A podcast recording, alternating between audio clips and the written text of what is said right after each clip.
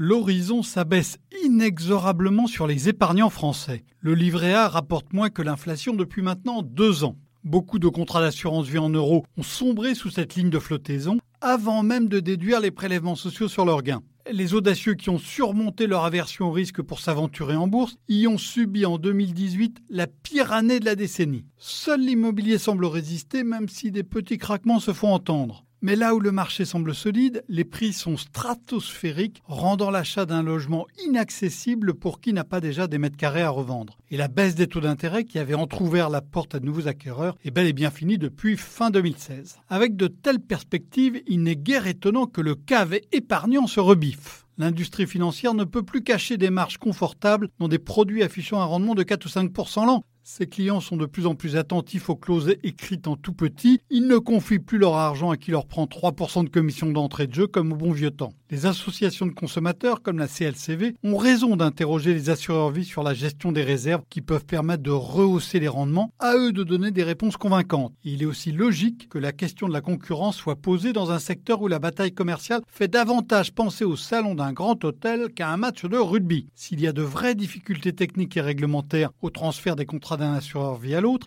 il est néanmoins possible d'ouvrir davantage le jeu. Après avoir tergiversé, gouvernement et Parlement devront se saisir du dossier. Il ne faut cependant pas se bercer d'illusions. Une meilleure concurrence permettra certes de réduire des frais plantureux, mais elle ne chamboulera pas la finance mondiale où se déterminent les taux d'intérêt et donc le rendement des placements obligataires si prisés des Français. Les deux grandes forces à l'œuvre pèsent sur le loyer de l'argent. Les projets d'investissement sont inférieurs au volume d'épargne et les banques centrales vont maintenir des taux bas, ne serait-ce que pour ne pas mettre en péril le financement des États. En 2008, après la faillite de la banque Lehman Brothers, les gouvernants ont tout fait pour éviter une purge qui aurait meurtri brutalement des dizaines de millions d'épargnants dans le monde. Mais ce faisant, ils n'ont rien réglé. Au lieu d'avoir connu une mort subite, l'épargne est à l'agonie. Et l'exemple du Japon, entré en crise financière 20 ans plus tôt que les pays occidentaux, montre que cette agonie peut durer très très longtemps.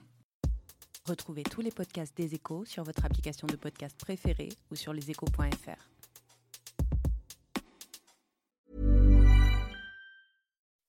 When you make decisions for your company, you look for the no-brainers. If you have a lot of mailing to do, stamps.com is the ultimate no-brainer. Use the Stamps.com mobile app to mail everything you need to keep your business running with up to 89% off USPS and UPS. Make the same no brainer decision as over 1 million other businesses with Stamps.com. Use code PROGRAM for a special offer. That's Stamps.com code PROGRAM.